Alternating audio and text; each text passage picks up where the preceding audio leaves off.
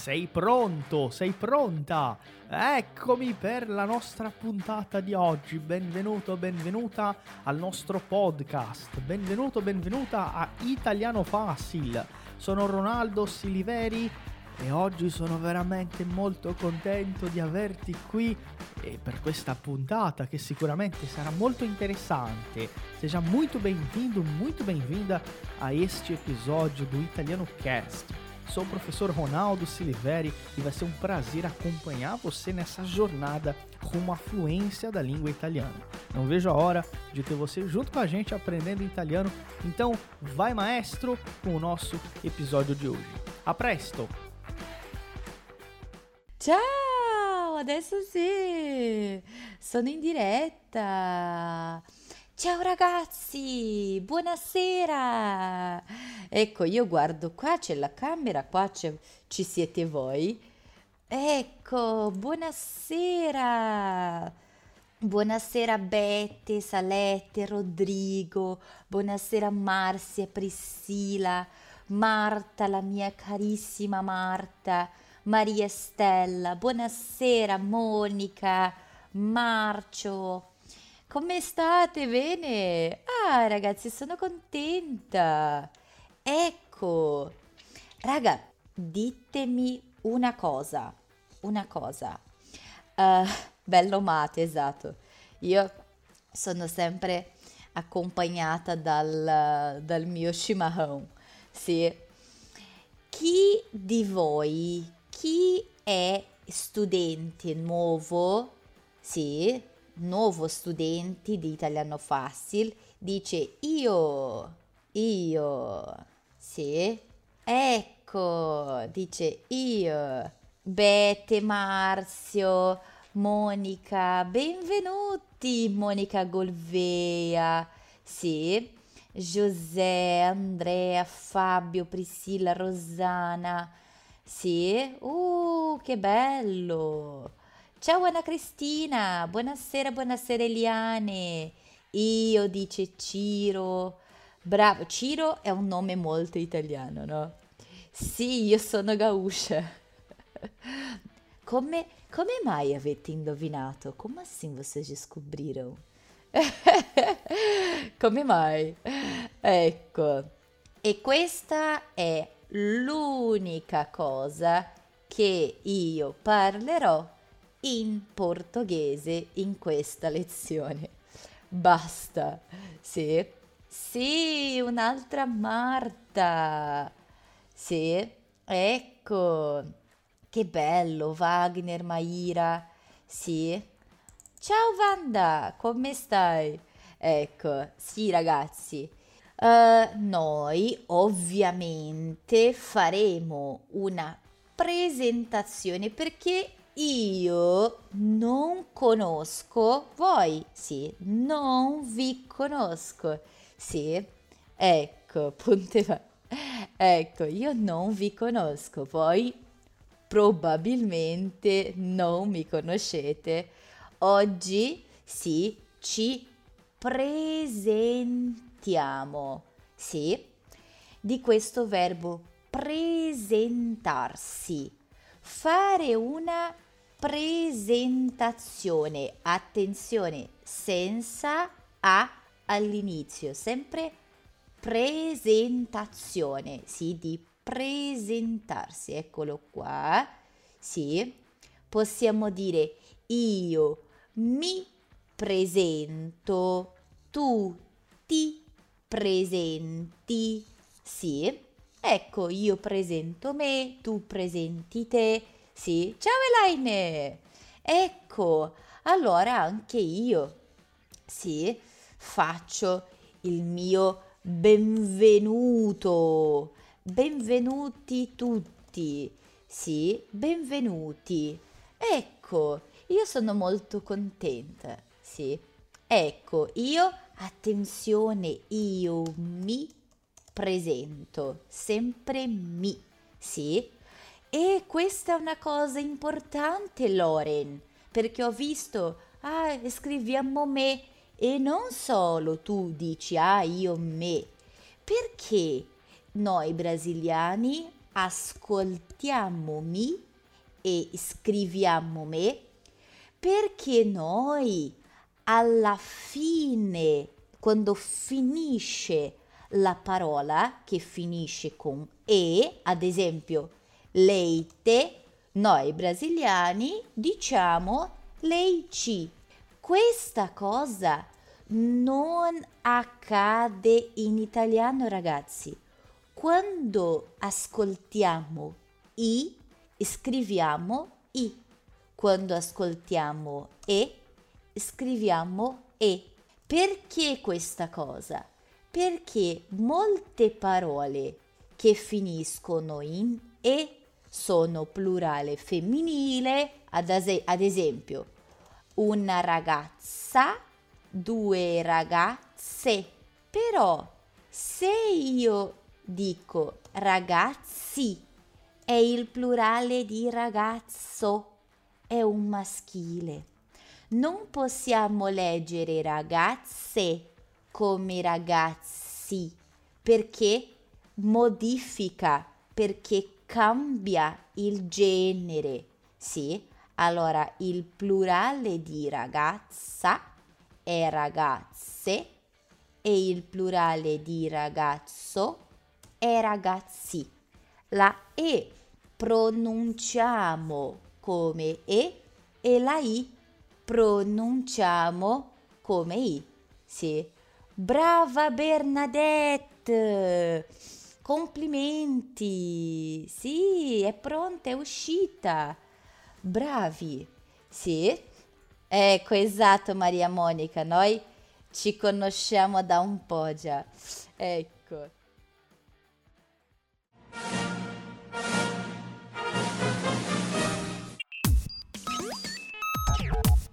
Se você está gostando desse episódio do nosso podcast, eu tenho uma curiosidade para compartilhar com você. Esse trecho é o trecho de uma das nossas aulas ao vivo, que nós fazemos toda semana, no mínimo quatro, cinco vezes, com vários professores. Além das nossas aulas ao vivo, os nossos alunos têm acesso a um material exclusivo em uma plataforma completa. São mais de 400 aulas com todo o apoio e suporte individual dos nossos professores. Ou seja, não é só um curso online gravado, você tem aulas ao vivo, suporte dos professores e, claro, o reconhecimento de uma escola presente na Itália e que traz os alunos para estudar aqui. Se você quer saber como garantir uma das vagas para o nosso curso completo, não perde tempo e entra agora no nosso site italianofácil.com e lá você vai encontrar um link para conversar diretamente com a nossa equipe. E se você informar o cupom podcast10, o número 10, você vai ganhar uma oferta muito especial. Não perde tempo e entre em contato com a gente agora mesmo. A gente está esperando por você, para você se tornar nosso aluno e falar italiano de uma vez por todas. Un saluto grandissimo e a presto. Bene, buonasera Rosane. E niente ragazzi, allora io mi presento, tu ti presenti, sì, e noi ci presentiamo. Io a voi e voi a me. Ok? Quando una persona fa Cosa diciamo alla persona? Cosa si dice alla persona? Impariamo anche a essere gentili in italiano. Bravi! Salute! Sì, diciamo salute. Ecco, sì. Ecco, la persona è malata, è uh, raffreddata. Sì, Ecco, io ho un raffreddore, stavo male ieri. Oggi bene, oggi bene, grazie a Dio. sì. Bene, bene. Allora, bravissimi, salute. Sì, e la persona, ah, grazie, grazie. Sì, risponde sempre. Bene. Allora, ragazzi, uh, espihar com'è? Espihar possiamo dire com'è espihar? Com'è? Sì, spihar è starnutire, starnutire, sì, fare e attenzione quando vedete il presente, sì, io non starnuto, io starnutisco, io starnutisco. Starnuto è il sostantivo, questo è uno starnuto, sì, è un, un c, non è, questa è tosse, questo c è uno starnuto, sì, e io starnutisco, va bene? Ecco, voi starnutite molto? Io sì, soprattutto adesso con, con il freddo starnutisco, sì. Mm, bene, bene. Prego, Lucia. Allora, ragazzi, per salutare come si deve, cosa possiamo dire? Bravissimi tutti voi perché avete cominciato la lezione prima della lezione. Sì, tutti voi avete scritto buonasera, ciao. Sì, questo ragazzi, dire buonasera, dire ciao. Sì, brava Loren, bravo Wagner. Dire ciao, dire buonasera in italiano è salutare. Ciao è un saluto. Sì? Ah, se voi guardate, vedete i video di Ronaldo, del prof Ronaldo, lui dice sempre un saluto e alla prossima. Sì? Un saluto. Sì? Quando vogliamo, quando abbiamo interesse di mandare un saluto, di salutare una persona, che non è la persona con la quale noi stiamo parlando, noi diciamo manda un saluto a tua mamma, sì? Oppure saluta i tuoi, sì, i tuoi genitori, papà e mamma, da parte mia, sì? Noi diciamo saluta, sì? Ecco, manda un saluto, questo è un, è un imperativo. Sì, manda un saluto, saluta tuo papà, bravo Douglas, saluta tuo papà, sì, da parte mia. Bravissimi, bravissimi. Da parte mia significa che io sto mandando il saluto. Sì, giusto. Brava, ciao Mirtes, buonasera. Allora, ragazzi, come possiamo salutare, no? Possiamo dire quando si arriva, arriva, viene da arrivare. Ad esempio, io non sono qua, sì?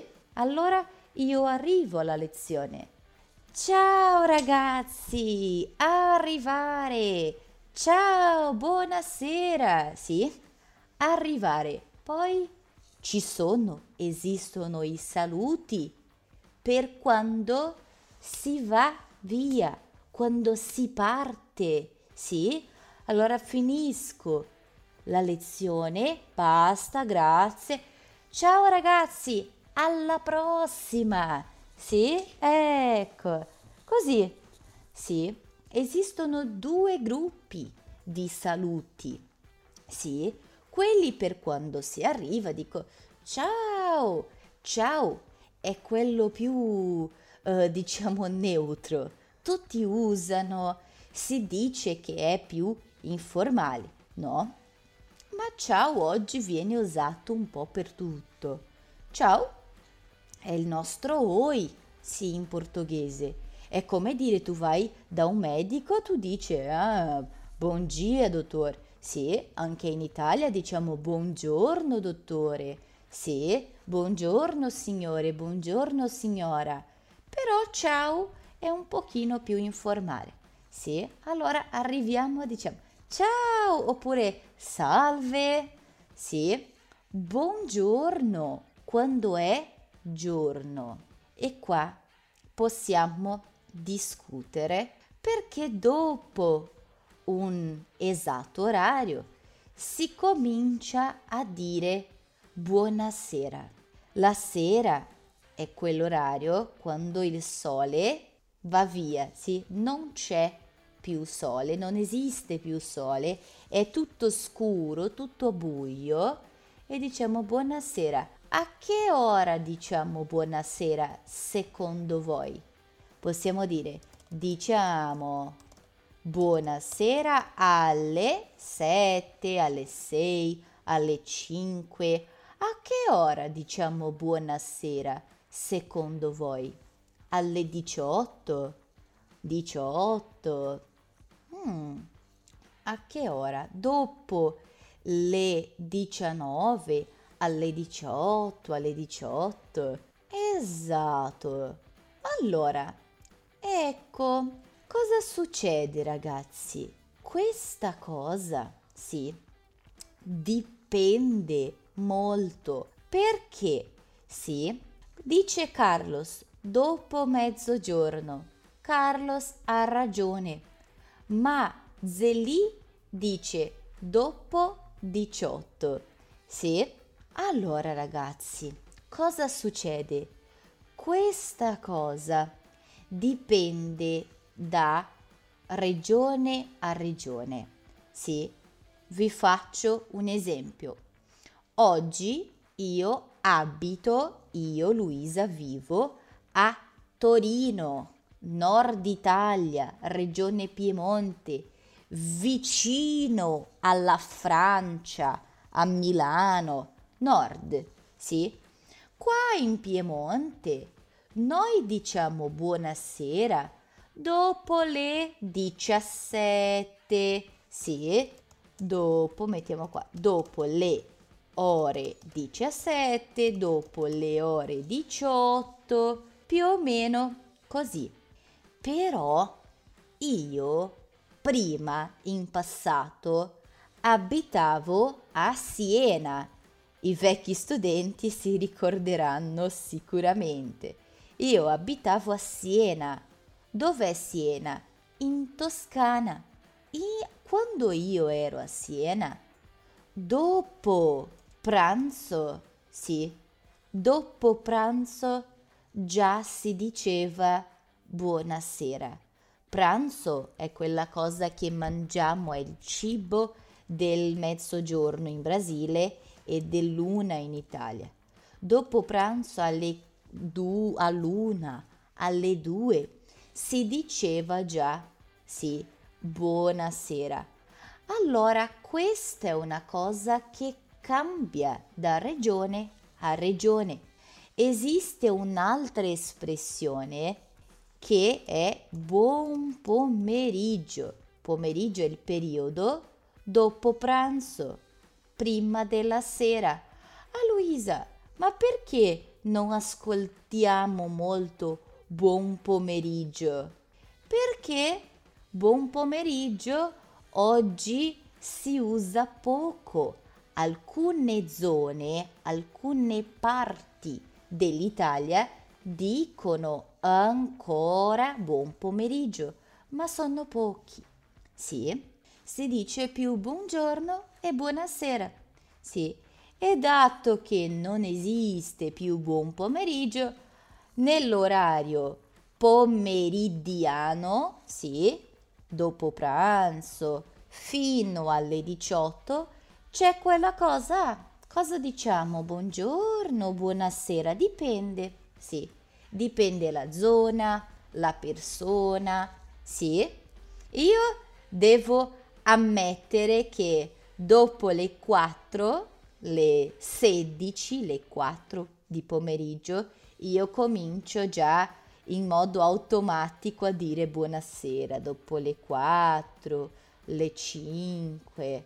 Sì. Dunque un piemontese deve trovare molto strano vivere in Toscana eh, in modo generale, Carlos, è, è strano cambiare regione, qualsiasi regione, da qualsiasi a qualsiasi regione, perché le regioni in Italia hanno eh, delle tradizioni e culture molto, molto, molto particolari. Sì, esatto. Perché perché così, buon pomeriggio un po' per il tempo si è perso. Sì, il buon pomeriggio.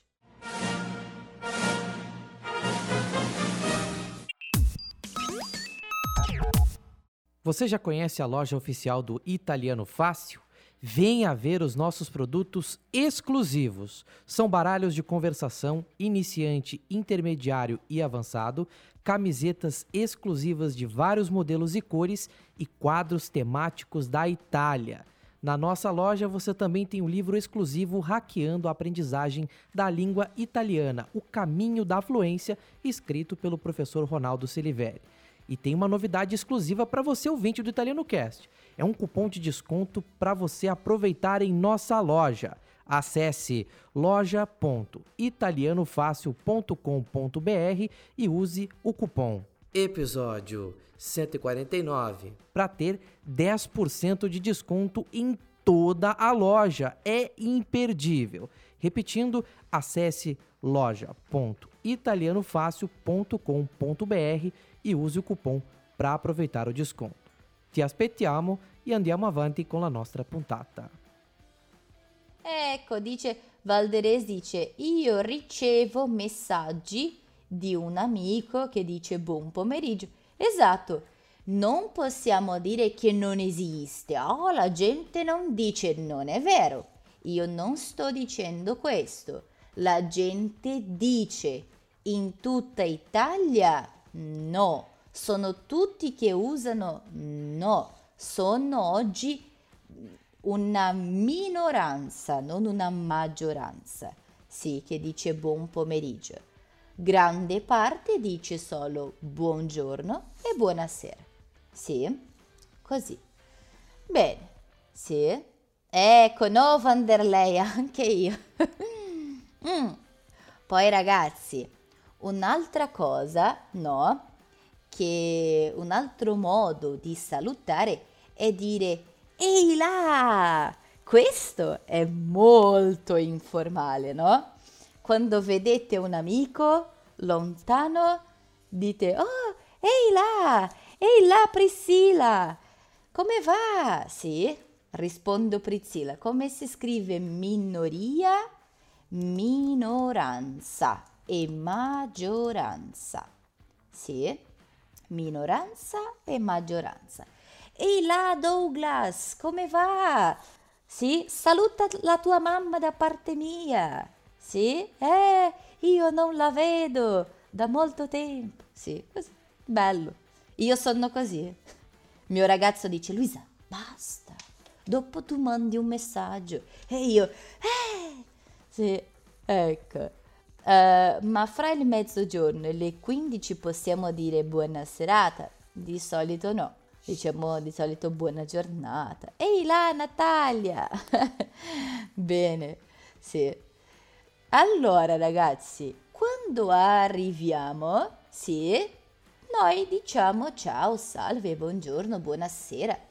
Dato che diciamo ciao quando si arriva, anche per chiudere questa discussione, ma ciao è oi o ciao? Tutti chiedono, no? Ciao è anche ciao, sì quando si arriva e quando si va via, sia per arrivo che per la partenza, quando si parte, è un po' è più informale, è più informale che formale. Ok? Possiamo dire quando arriviamo e quando andiamo via. Ciao ragazzi, grazie. Sì? Ecco. Allora, Invece possiamo dire anche a presto. Sì, tuo ragazzo è italiano? Sì. Non so se è una cosa bella o brutta, ma sì, è italiano. Sì. A presto. È come, è come il nostro a te logo. Sì. Presto è il contrario di tardi. Allora, ecco, a volte diciamo, ah, allora uh, ci vediamo presto, sì? Ah, ci vediamo, io vedo te e tu vedi me tra qualche giorno, poco tempo, sì? A presto, ciao ciao. Sì, alla prossima, Ronaldo dice sempre questo. guardate vi- i video di Ronaldo. Lui dice un saluto e alla prossima. Sì, alla prossima lezione. Sì, alla prossima volta. Ecco, dato che diciamo poi ragazzi buongiorno, sì, quando arriviamo, quando partiamo, diciamo ah grazie allora, ciao ciao, buona giornata. Perché? Perché esiste, sì, un periodo ancora del giorno che noi dobbiamo passare, dobbiamo trascorrere, che è uguale a passare. Allora, buongiorno e quando partiamo, buona giornata, grazie mille, buona giornata. È molto educato dire questa cosa, molto gentile, sì. A volte lui, Stefano, è lì accanto a Luisa. E oggi non è qua, ma molte volte sì. E commenta, e commenta lui, no? Ecco, è bello. Poi, quando si arriva, sì, ciao Patri, noi diciamo buonasera. Quando partiamo, ragazzi, noi diciamo buona serata. Se buona giornata significa che esiste ancora un periodo di giorno a passare, a essere passato, a essere trascorso, buona serata significa che esiste ancora un periodo della sera, una parte della sera per essere passata, vissuta, approfittata ancora. Luisa, perché non diciamo sì, buonanotte? Perché buonanotte? È come in inglese. Chi conosce l'inglese sa che in inglese diciamo good night solo quando la persona va a dormire. Sì? Ok? Allora solo quando si va a dormire oppure è molto tardi, sì? Ah, facciamo una festa, una cena per amici e la cena finisce a luna di notte, sì? Madruga boladona. Ah, diciamo ciao, grazie, buonanotte perché tutti vanno a casa e dormono, no? Invece, sì, arrivederci possiamo usare per tutto, sì? Arrivederci. Ciao ciao, arrivederci. Sì? E ci vediamo. Cosa significa arrivederci? È uguale a ci vediamo. Sì? Io vedo te e tu vedi me in un altro momento. Sì? Ecco. Uh, fra mezzogiorno e le 15 cosa diciamo quando arriviamo? Dipende, Carlos. Tu puoi dire buongiorno o anche buonasera. Sì, dipende quello che tu vuoi, dipende di dove sei. Sì, ecco. Buonanotte allora ragazzi, solo quando noi andiamo a dormire o la persona va a dormire oppure è già molto tardi, sì? Esempio, quando finisce la nostra lezione, per me sono sempre l'una e mezza, due di notte, no?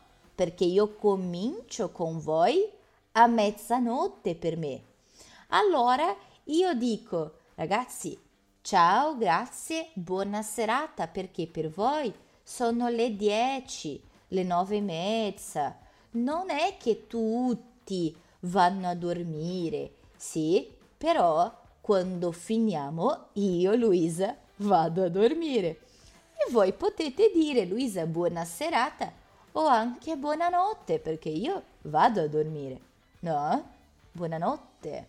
Ecco. Sì, Francileide, esistono regioni del Piemonte che parlano un pochino di, di pa- alcune parole francesi eh, a causa della vicinanza che è vicino alla Francia. Sì.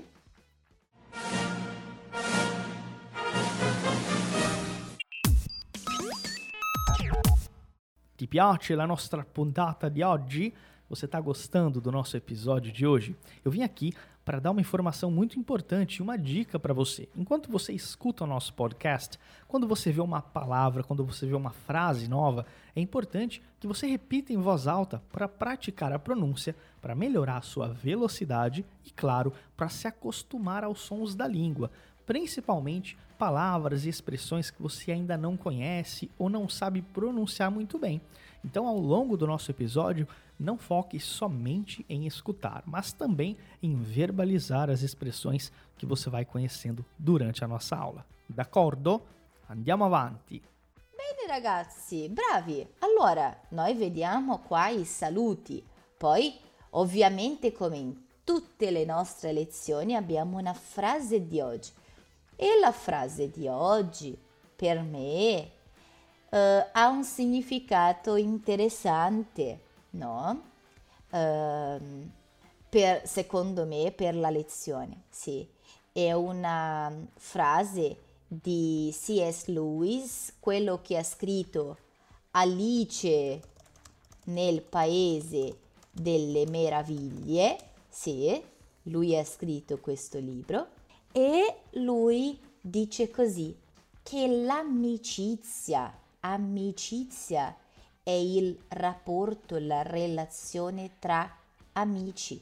Sì, l'amicizia nasce, sì, nel momento in cui una persona dice cosa? Anche tu? Ah, io credevo di essere l'unica. Credevo sì di credere, di avere una credenza, di pensare, immaginare una cosa. Sì. Allora, io con molti dei nostri studenti, no? Eh, ho fatto amicizia per cose in comune, no? Eh, interessi e tutto. E voi siete un po' così. Ah, io studio italiano. Ah, anche tu? Ah, io non lo sapevo. Pensavo che ero l'unica in, questa, in questo gruppo o in questo evento a parlare italiano. Sì? Allora, amicizia è il rapporto di, ami, tra amici. Nasce di nascere nel momento in cui, nel quale, sì, una persona dice, parla all'altra. Che cosa? Anche tu? Tu também? Ah, io pensavo di essere l'unica. Ah, como assim? Tu também? Ah, eu achei que eu era unica a studiare italiano, a guardare questa serie tv. Noi facciamo molte amicizie così, no? Qualcuno ha detto prima, ah prof, anche tu guardi la lezione, fai la lezione bevendo chimarrão. Io pensavo di essere l'unica, no? Ecco, così facciamo amicizia, no? Guardando una persona che fa una cosa che anche noi, a gente também, noi, anche noi facciamo, sì, e cominciamo a parlare, a presentarci, a conoscerci. Sì, è bello, questo è un bel modo di fare amicizia. È difficile, faccio una traduzione libera. A amizade, l'amicizia, nasce no momento no qual uma pessoa diz: O que? Tu também? Ah, eu pensei che eu era unica. Sì, oppure unico, sì, chi fazia essa coisa. Sì. Allora così facciamo tanta amicizia. Sì. Esatto, Malu, esatto. Sì. Esatto, Carmella, brava. Sì. Ecco, io ho fatto tanti amici in Italia così. Ecco, è bello. Sì, bel modo. Allora, sì, vediamo. Uh, brava Marta. Allora, parliamo... Sì, la tendenza è peggiorare. No, non è, non è. Allora, facciamo un po' una, una presentazione, no? Ecco, non sono totalmente d'accordo. Ci sono tante forme di fare amicizia, certo. Sì, certo, ci sono, esistono tante forme. Questo è un modo, no? Perché noi abbiamo amici perché abbiamo un'identità in comune, no? Noi e l'altra persona abbiamo interessi in comune. Sì. Se noi non abbiamo niente in comune, non siamo molto amici, no? Amicizia. Sì, amicizia. Questo cizia è come leggiamo anche in esercizio. Amicizia, esercizio. Sì, ma lui stavo pensando al tuo commento. Ti voglio bene. Allora, parlando sì de, di noi per presentarci ragazzi. Cominciamo parlando di un argomento. Un argomento è una tematica sì, parlan- parliamo di un ag- argomento un po' polemico, l'età, sì, i nostri anni, non sono tutti che vogliono parlare dell'età, sì. Ragazzi, quanti anni avete? Fabio, quanti anni hai? Douglas, quanti anni hai? Dilson, quanti anni hai? Vediamo. Uh, Salette, quanti anni hai? Quanti anni avete, ragazzi? Quando? Ecco, io ho 30 anni. Sì, esatto. 40. Sì, 41. Ragazzi, per scrivere la nostra età basta unire la prima parte con la seconda, senza spazio. José, ad esempio, dice 65. 65. Tutto insieme, sì? I numeri fino a un milione sono tutti insieme, sì? Provate a scrivere il vostro il numero della vostra età, sì? Ecco, vediamo. Carmella dice 67. 67. Bravissimi. Sì, e Neida dice io ho 70 anni, ma la mia testa ha 30 anni. Bravissima, ecco. Esatto, Carlos. Questa domanda può mettere fine a un'amicizia. Esatto. Un'altra cosa interessante, sì? Brava Eliane, se non ti piace, non ti piace. Brava, ragazzi, una Eliane dice non mi piace dire la mia, la mia età. Sì, non mi piace dire la mia età. Questo è un modo di dire che significa che non è molto bello per voi parlare della vostra età. Sì? Giusto. Bene. Ecco. E una cosa, sì, interessante. Ad esempio, prendo l'esempio di uh, Vittor Ugo, sì? Vittor Ugo dice 61, sì? 61. Ragazzi, con questi numeri qua, 1 e 8, dato che noi abbiamo 60 che finisce con A, una vocale, e 1 che comincia con la U, una vocale, possiamo mandare via questa vocale qua. 61 e 68, 61 e 68. Ad esempio, 30 più 1, come diciamo? 30 più 1, brava Priscilla. 31, tutto insieme. 30 più 8, come diciamo? Bravo Wagner, brava Monica, brava Natalia. Eneida, bravissima. 30, bravissimo Dilson, 51. Sì, che avevi scritto 51, perfetto. 30 più 8, 38. Perfetto. E sempre così, sì. 38, 41, 48, 51, 58, eh, 61, 68, 71, 78, senza apostrofo. Non c'è questo ragazzino qua, sì? Senza apostrofo, tutto insieme, ok? Senza apostrofo.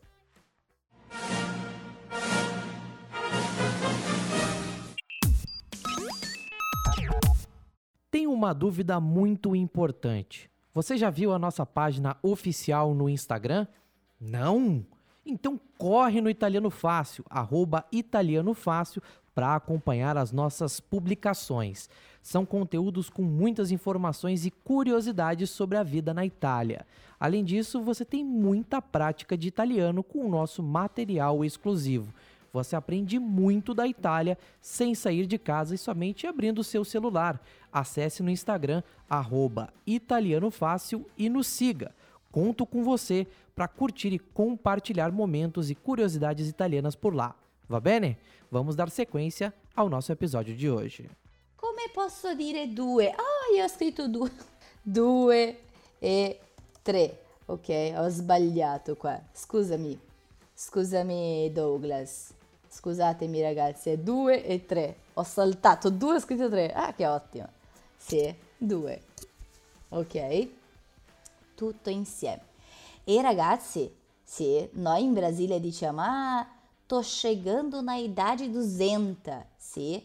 I nostri 80 in Brasile tutti diventano anta invece di 40, 40, 50, 50, 60, 60, 70, 70, ok?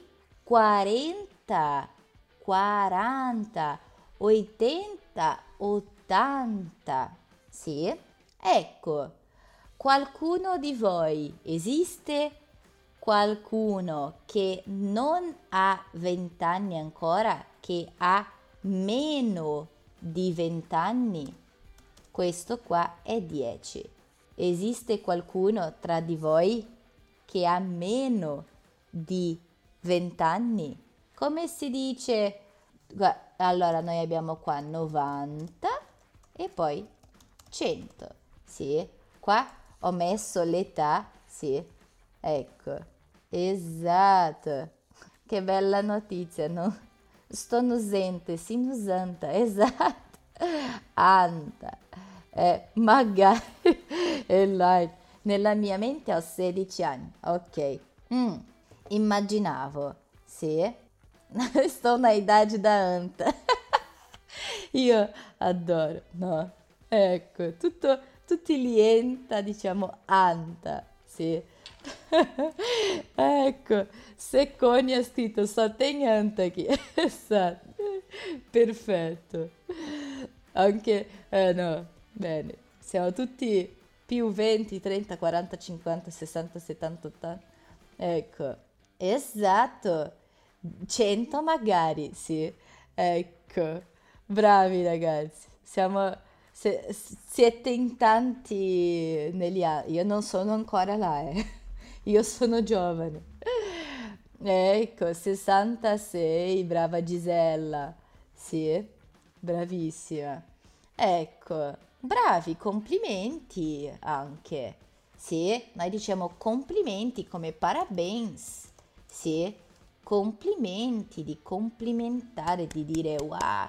Sì, perché non sono tutti, e dico avendo conoscenza, sì, di questo argomento, non sono tutti, anzi sono pochissimi che dopo i 40, sì, o anche dopo i 30 cominciano a studiare una lingua, sì.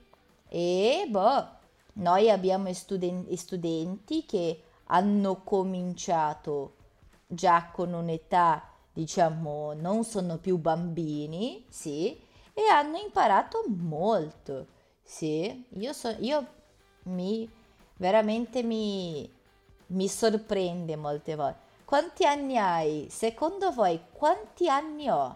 Sì? Voi dite tu hai, secondo me tu hai tanti anni. Secondo, va, vediamo, vediamo. Pratichiamo un pochino Se, i numeri. Sì? Secondo voi quanti anni ho io? Secondo me tu hai... Vediamo, vediamo. Esatto, fa bene al cervello. Tu hai secondo me 32, tu hai 31, hai 33, 28, 30, 38, 38, 30, ok, 30, 31, 33, 28, 27. Chi sa la risposta? Non può dire. 22. 34, 26, 36. Io sono lì nei 30, no? Sono lì nei 30 secondo voi? 34, 30, 28, 38. Ho, ho ricevuto 38 oggi. Sì, 44. no ragazzi, io ho, io ho, vediamo se sapete, esatto, poi mi state, io sono triste, io finisco io finisco la lezione, io vado a piangere, sì, mangiare cioccolato, ovviamente cercare delle procedure per le rughe, perché da quello che vedo io sto invecchiando, povera me. Ragazzi, scherzo. Io, anche se ho fatto molte cose in questa mia breve vita, sì, io ho soltanto 24 anni, sì. Quest'anno compio 25, Laine, quasi a luglio, a luglio. Sì, ecco. L'età è nella testa. Eh, nella mia testa io ho più o meno 62. Sì. Ma vabbè. Sì. Nella testa ne ho 62. Io sono più vecchia di tutti gli studenti in realtà. Loro sono giovani e io dico, ah, perché questa cosa... È vero. Come si dice nuova? Ecco qua. Sono giovane. Sono giovane. E se è tu, tu sei giovane. Sì?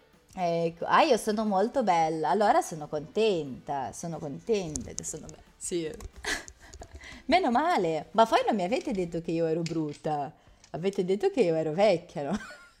o, o, o ci stiamo, stiamo facendo confusione. Ecco, bene. Ah, brava Mirtes, 25. Adolescente è la stessa parola, è uguale per femminile e maschile. Adolescente. Sei una giovane bravissima e molto responsabile. È per questo che lavoro, ragazzi. È per questo che lavoro. Sì. Ecco. Bene. Sì. Va bene. Vabbè.